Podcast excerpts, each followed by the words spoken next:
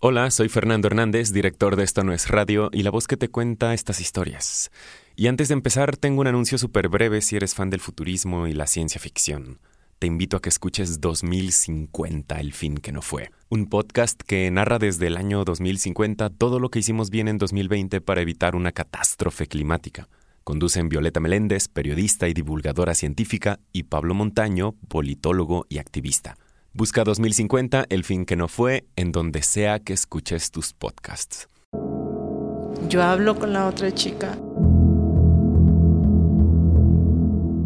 Y la otra chica sí es tajante y me dice, ahora es que ver no aparece. Le dije, sí, ahorita vamos a ver, ya le estoy como escribiendo a, a sus redes.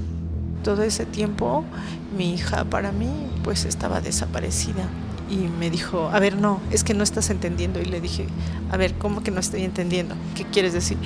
Y entonces me dijo, es que no sé si sabes que encontraron un cuerpo. Y dije, no, no, no, no sé de qué estás hablando. Y me dijo, sí, encontraron un cuerpo en Seúl. Bienvenidas y bienvenidos a Esto No es Radio. Yo soy Fernando Micro Hernández Becerra. En México, cada día son asesinadas 10 mujeres según registros oficiales del año 2019. Las desapariciones de mujeres y feminicidios suelen quedar impunes dentro de la ola de violencia que desde hace años vive este país.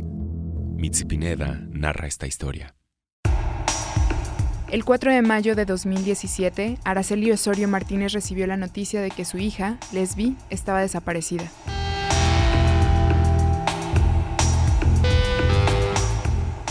Al mismo tiempo, un cuerpo era hallado en la ciudad universitaria de la Universidad Nacional Autónoma de México, en la Ciudad de México. La historia de Araceli y Lesbi se entrelaza con la de otras mujeres que han decidido crear redes para buscar justicia. Esta es la historia de la construcción a muchas manos de un puente para Berlín.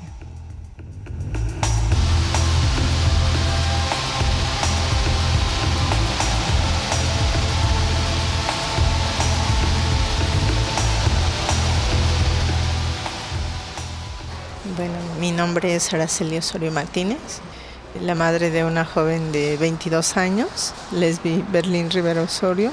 Estábamos pensando muchos nombres y de pronto un día pues estábamos hablando de la caída del muro nos pusimos a pensar que cómo era posible que hubieran puesto un muro en medio de dos ciudades hermanas, cómo se había, habían sido capaces de hacer eso, de dividir a las personas, a las familias, a las parejas.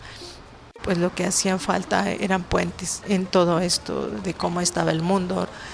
Y dijimos como si se necesitaran muros, ¿no? Lo que se necesitan son puentes. Un puente para Berlín, el padre de Lesbi Berlín es extranjero, por lo que necesita documentación especial para transitar legalmente por el país, documentación con la que no contaba el día del registro de su hija. Las autoridades se negaron a registrar a la niña con sus apellidos, así que él pidió que si no podía darle sus apellidos, le pusieran su nombre.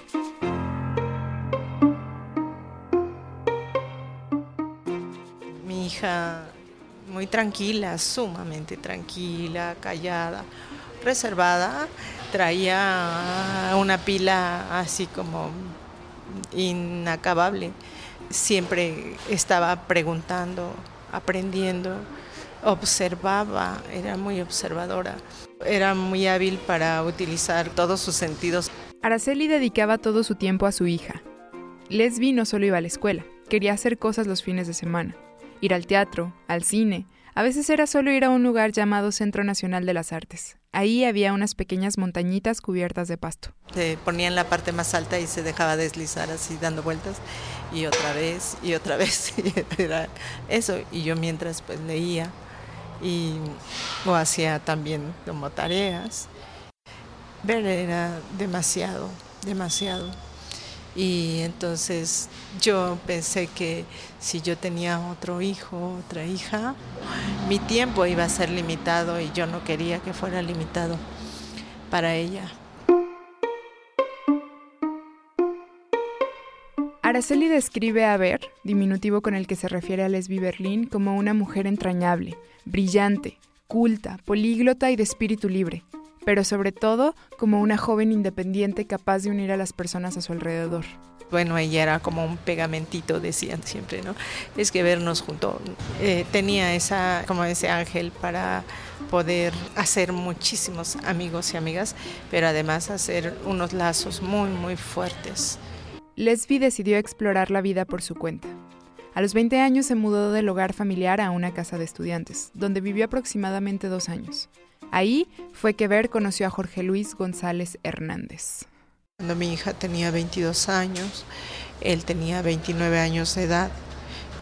Era trabajador de la Universidad Nacional Autónoma de México, con familiares allí en la Universidad Nacional Autónoma de México. Jorge Luis y Lesbi se conocieron en una reunión organizada en la casa de estudiantes donde Lesbi estaba viviendo. Desde que Jorge Luis la vio, preguntó por ella. Y le dijeron que si estaba pensando cómo hablarle y buscarle, que no lo hiciera porque no era para él. Ella está muy lejos como de tus aspiraciones, amigo, con un bagaje cultural muy alto, entonces no te va a hacer caso. Y él dijo, va a ser mi novia.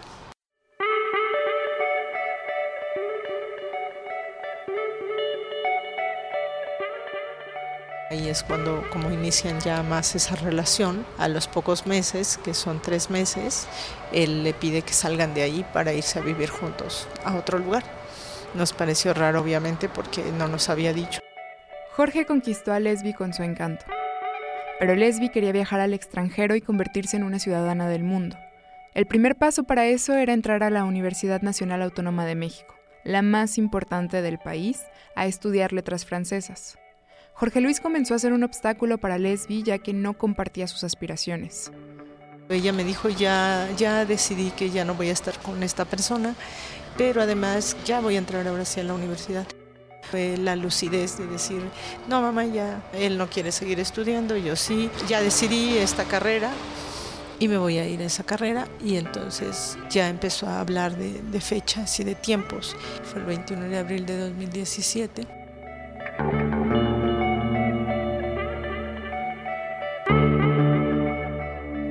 Araceli y Lesbi pactaron una próxima reunión para encontrarse y planificar el siguiente paso en sus vidas nuevamente juntas. Araceli había encontrado una casa muy bonita, cerca de la escuela, y le propuso a Lesbi que vivieran juntas, pero Lesbi no se presentó a la cita. Luego de disculparse por faltar a la reunión, quedaron de encontrarse el jueves 4 de mayo. Pues me dijo, nos vemos el día 4, ma. Sí, está bien, saco boletos para el teatro, porque siempre que era jueves íbamos al teatro. Y me dijo, no, ma, nos vemos en mi casa. Entonces le dije, está bien, pues nos vemos por ahí. Y me dijo, es muy cerca, mamá, de donde era tu primaria. Y dije, ah, bueno, pero hay muchas casas. Entonces mándame calle, el número. Sí, mamá.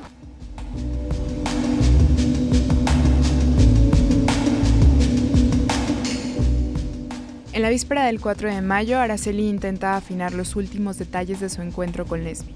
Se verían en unas horas. Yo entro a mis redes el día 3 en la noche y veo que tengo algunas llamadas de ella desde su messenger y entonces yo trato de hablarle pero no, no me contesta. Le dije que si todavía estaba despierta, ya había copiado yo los datos de la dirección que me había dado y me ratificaba que, que, nos veíamos a las 8. Entonces, cuando yo estoy escribiéndole, veo que está en activo su cuenta y después de un rato me responden y me ponen un, número de celular y me ponen llámeme. Y entonces le escribí, le dije, todavía te puedo llamar, ya es muy noche. Lesbi no contesta, pero aparece en línea. Pasan unas horas. Ya es la madrugada del 4 de mayo y Araceli recibe un nuevo mensaje. Me escribe, eh, llámame por favor. Araceli se va a la sala para hablar desde el teléfono fijo y se lleva consigo su celular. Mientras Araceli marca el número, le llega otro mensaje en Messenger. Y me dice que sí me puede hablar y yo digo, ¿qué está pasando? Es una amiga de Lesbi, escribiéndole desde otra ventana. Y después me dice, es que no sé si ya te dijeron, estamos muy preocupados. Alguien finalmente contesta el teléfono. Es la voz de Jorge. Y yo digo, ¿de quién es el teléfono? Y me dice, mío. Y le dije, ah, es que Ver me escribió y me dijo, no, no fue Ver, fui yo. Y dije, a ver, o sea, a ver, ¿cómo? ¿Por qué tú tienes el messenger de mi hija? Él me dice que porque lo dejó abierto en su teléfono. Y que ese número es de él. Y yo digo, a ver, no, pero ¿quién me está escribiendo entonces? Y dice, yo le escribí porque estamos muy preocupados. Entonces yo digo, a ver si ya me están hablando y me están diciendo, oh, pero no les estoy entendiendo. Jorge está nervioso. Dice que no puede escuchar bien a Araceli. Le pide que hable con otra de las amigas de Lesbi y cuelga. Yo mm, igual hablo a la otra amiga de mi hija y estoy escribiendo con la otra. Entonces digo, a ver, no, primero vamos a tranquilizarnos. Pero una de las amigas de Berlín es tajante. Y me dijo, a ver, no, es que no estás entendiendo. Y le dije, a ver, ¿cómo que no estoy entendiendo? Y me dijo, eh, sí, encontraron un cuerpo en Seúl. Y, y, no sé si ya hablaste con Jorge. Entonces yo le dije, a ver, espérame, no, es que yo ya estoy viendo con su amigo. Me dijo, no, a ver, es que no sé si ya hablaste con Jorge. Pero Jorge la dejó ahí justo la dejó ahí ayer en Seúl en la madrugada y ahora encontraron un cuerpo. La UNAM entregó al Ministerio Público las grabaciones de las cámaras de seguridad donde se encontró el cuerpo de Slesby Berlín Osorio Martínez atado a una cabina de teléfono. Más detalles con Elba Mónica Bravo. Hola Mónica, buenos días. Hola, ¿qué tal? Muy buenos días. Un saludo para ti y la audiencia. Así es como bien informas, la Universidad Nacional Autónoma de México entregó al Ministerio Público todas las grabaciones de las cámaras de seguridad que se encuentran localizadas en las inmediaciones de la Facultad de Ingeniería, donde se encontró el cuerpo de Leslie Berlín Osorio Martínez atado a una cabina de teléfono. Horas antes de que se diera la noticia, Araceli inició la búsqueda de su hija, que para ella solo estaba desaparecida acudió a la Fiscalía de Coyoacán, una alcaldía de la Ciudad de México. Y la fiscal de Coyoacán fue la que me dijo y me dijo que estaba viendo los videos de la ciudad universitaria. Araceli se quedó un rato en la fiscalía y no volvió a ver a Jorge durante ese día 4 de mayo. Hizo su comparecencia junto al papá de Lesbi y le dijeron a la fiscal que estaban ahí para levantar un acta por desaparición de su hija. Pero a los pocos minutos les mostraron unas fotos. Y efectivamente, eh, cuando yo vi, lo primero que vi mm, fueron sus tenis rojos que yo le había regalado de su cumpleaños. Y ya, pues supe que era ella. Y su papá también lo vio y, y él sí vio más fotos. Yo les dije que no, que ya no. Y entonces dijeron, bueno, entonces si es ella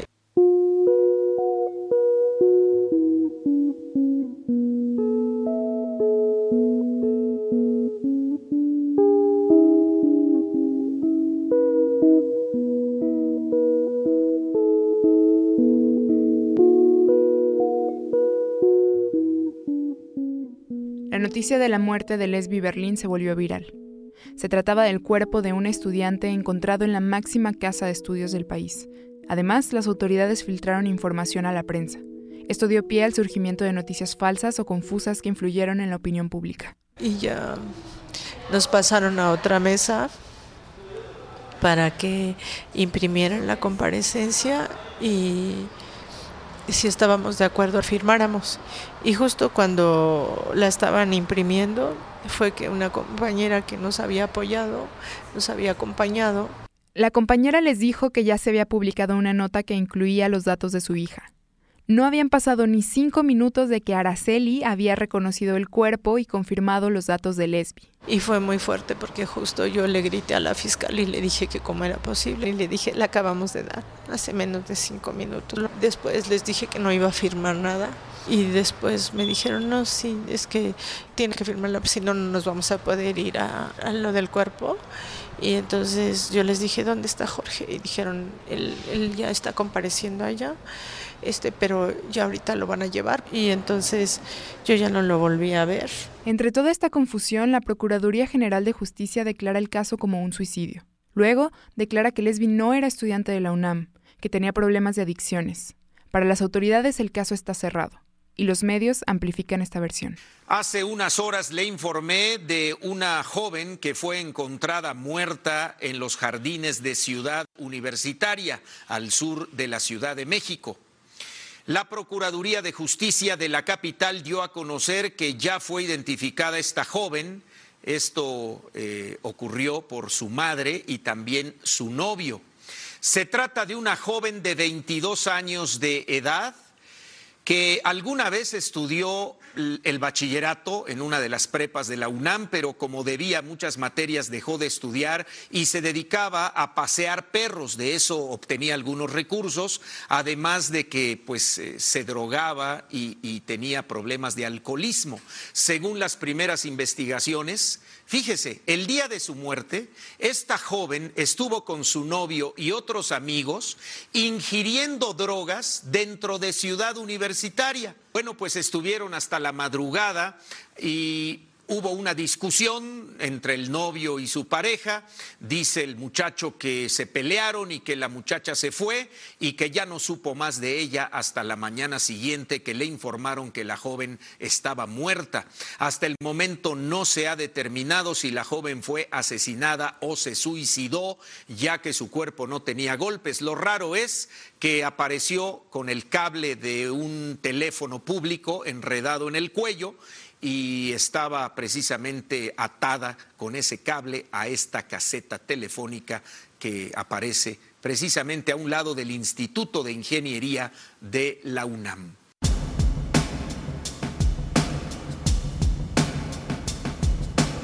Los medios difundieron también que un grupo extremista autonombrado ecoterrorista se adjudicó el asesinato de Lesbi.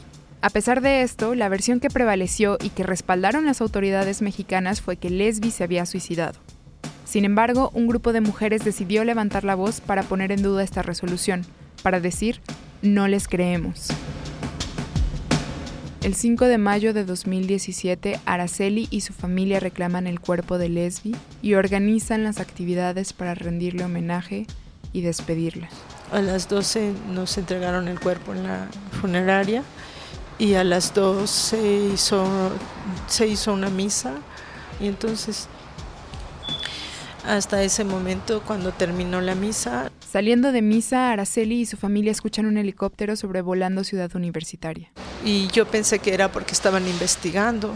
En realidad el helicóptero estaba cubriendo una marcha que se organizó en esa zona. Y en eso pues llegaron unas personas de la Comisión de Derechos Humanos, me dijeron que habían levantado una investigación queja por la filtración de la información y que sí estábamos de acuerdo. Y les dije que sí y me dijeron que sí sabía que en ese momento estaba llevándose a cabo una marcha. Ya estaban prácticamente terminando eh, la actividad, pero que había sido una gran marcha.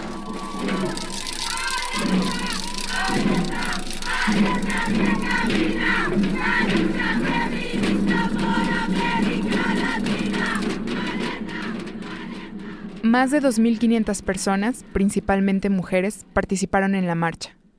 Las organizadoras contactaron a Araceli y le preguntaron si quería hablar, antes de que dieran por terminada la actividad. Araceli dijo que sí. Lo que recuerda de esa jornada fue la consigna principal. Eh, no fue suicidio, fue feminicidio.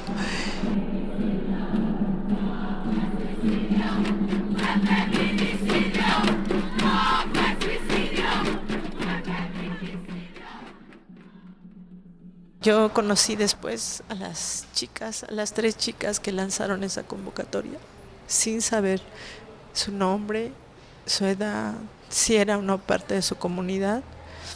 Ellas solo la lanzaron y dijeron que no podían quedarse así sin hacer nada. Y pues lanzaron la convocatoria y hacer algo.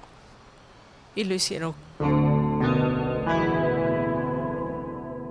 Las autoridades mantenían la primera línea de investigación, que Lesbi se había suicidado.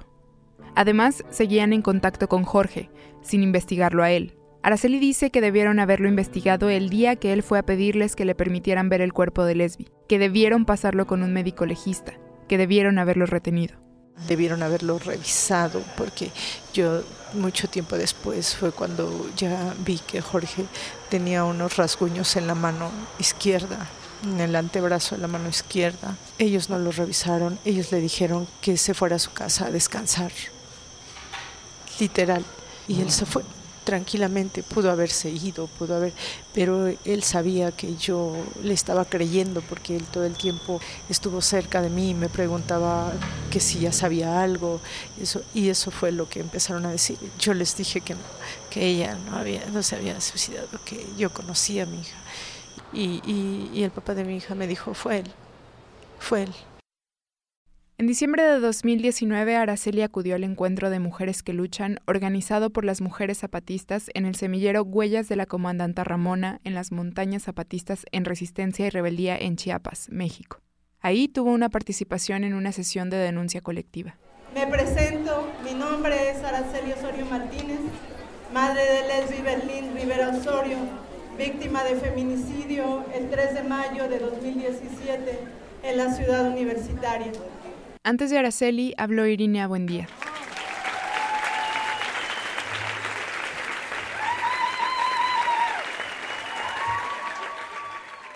Buenas tardes a todas. Yo soy Irinea Buendía Cortés. Yo soy madre de Mariana Lima Buendía, víctima de feminicidio en el Estado de México. Mi hija fue asesinada el 28 de junio de 2010. Desde 2010, Irinea busca esclarecer el feminicidio de su hija Mariana Buendía. En 2015 logró que este fuera el primer caso en recibir una sentencia por feminicidio en el país e impulsó la obligatoriedad de investigar y juzgar con perspectiva de género. En ese tiempo, justo, fue catalogado también el feminicidio de Lesbi como un suicidio. Y esta mujer que ven aquí, Irinea Buendía, me dijo cuando la conocí que se me iban a acabar las lágrimas, pero que lo que no se me tenía que acabar era el coraje para lograr justicia y para demostrar la verdad. Y la verdad en el caso de Lesbi implica saber quién es en realidad Jorge Luis González Hernández el que se metía en las redes sociales de Lesbi para saber todos sus planes, el que aparece en los videos de seguridad de Ciudad Universitaria caminando junto a Lesbi y su perro en la madrugada, el que le da un codazo, el que no cambia su actitud cuando Lesbi intenta tranquilizarlo abrazándolo, el que la estrangula, la deja tirada, patea al perro y se va caminando. Bueno, pues el, en general ese chico de 29 años con problemas muy graves de celotipia y de algunas adicciones, pues es quien de pronto pues muestra otro rostro, ¿no?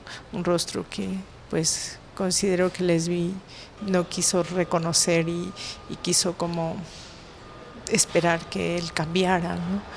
Y cuando esto no pasó, ella decidió dejarlo, pero él decidió que no, que no lo podía dejar, que no debía dejarlo. Y por eso, Jorge la llevó a una zona desierta en Ciudad Universitaria, donde la mantuvo por horas antes de estrangularla. Dice Araceli que Lesbi se quedó ahí muy probablemente porque estaba siendo chantajeada con unas fotos que Jorge tenía en su poder. Por eso ella estuvo tanto tiempo ahí siguiéndolo y a pesar de que hubo maltrato físico, ella quería como tranquilizarlo y decirle que pues que desistiera de esa conducta que él planeaba hacer y pues lejos de eso pues él supo que, que nos viéramos y seguramente me iba a decir que la sacara de ahí. Ese chico que estuvo en cuando velamos el cuerpo, que yo nunca vi llorar, pero que yo le creí, pues ese chico estuvo ahí y el día que fuimos a sembrar el cuerpo también estuvo ahí en el memorial y después me siguió buscando y yo lo seguí viendo y me preguntaba cómo iba todo, cómo iba la investigación, qué sabía y yo le decía todo. Esa persona que después durante las audiencias y el juicio nunca quiso hablar en su defensa y que solo al final dijo que, que él no pudo haberla matado. No dijo que no la hubiera matado, dijo yo no pude haberla matado porque yo la amaba, yo amaba a Lesbi. Esa persona es Jorge Luis González Hernández, su feminicida. Lo que hicieron fue tomar como referencia el testimonio de Jorge Luis, del asesino de Lesbi. A él le creyeron desde el primer momento. Me dijeron que él era testigo. Y a raíz de lo que él dijo, es que empezaron a investigar, porque así conviene, porque así es más rápido, porque así terminan con una carpeta para iniciar otra.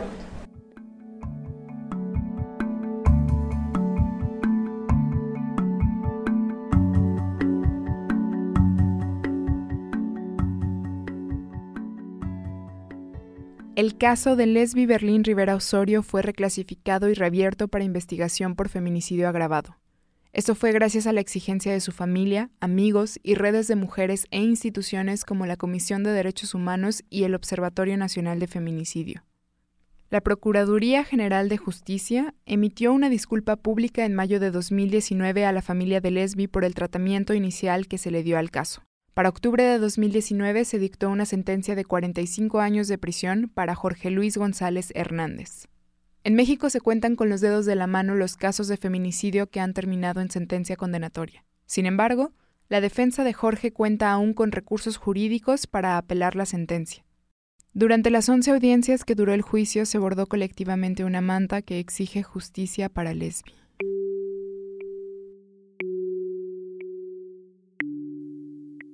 Así como ese bordado a muchas manos, tenemos que construir la justicia, nuestra justicia, a muchas manos, con mucho pensamiento, con mucha palabra, con mucho compromiso. Y eso de por sí es una gran responsabilidad. Y así como estas mujeres defendieron a Lesbi y bordaron y estuvieron ahí todos y cada uno de los días que tuvimos audiencias, que estuvieron allí, que estuvieron hablando con medios, que estuvieron publicando, que estuvieron relatando día a día lo que estaba sucediendo, así podemos hacerlo nosotras. Acérquense a las personas que las necesitamos. A veces lo único que pedimos es eso, el abrazo fraterno, sororario, el esfuerzo que hacen cada una de ustedes para acompañar desde lo que saben hacer, porque de eso se trata, de tomar esos espacios, porque se trata, compañeras, de construir, de hacer lo que sabemos hacer de por sí, que es construir. Y el día de hoy quiero decirles que es uno de los más felices de mi vida. Por su compañía.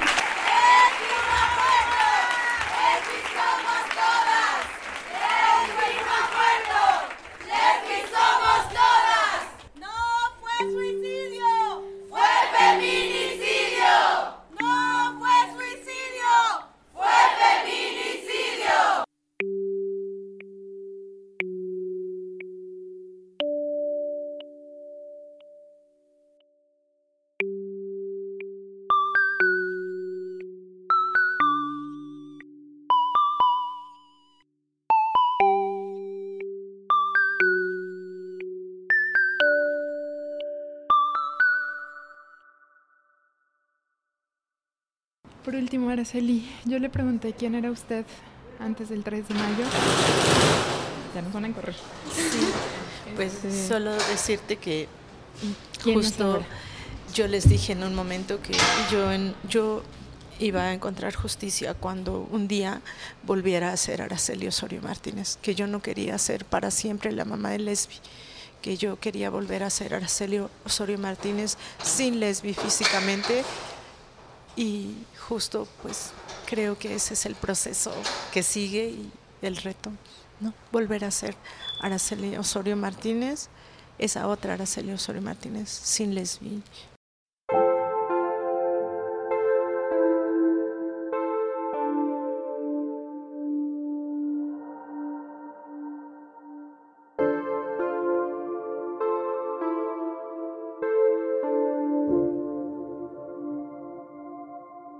Un puente para Berlín fue producido y reporteado por Mitzi Pineda y editado por mí, Fernando Micro Hernández Becerra, quien también hizo la mezcla y el diseño sonoro.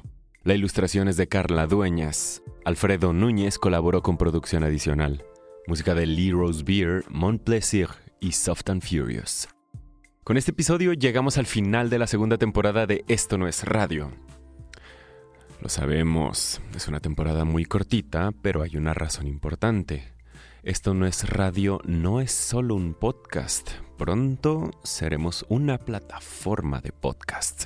Estamos reuniendo talento que te hablará de política, de humor, de cultura y por supuesto, más historias.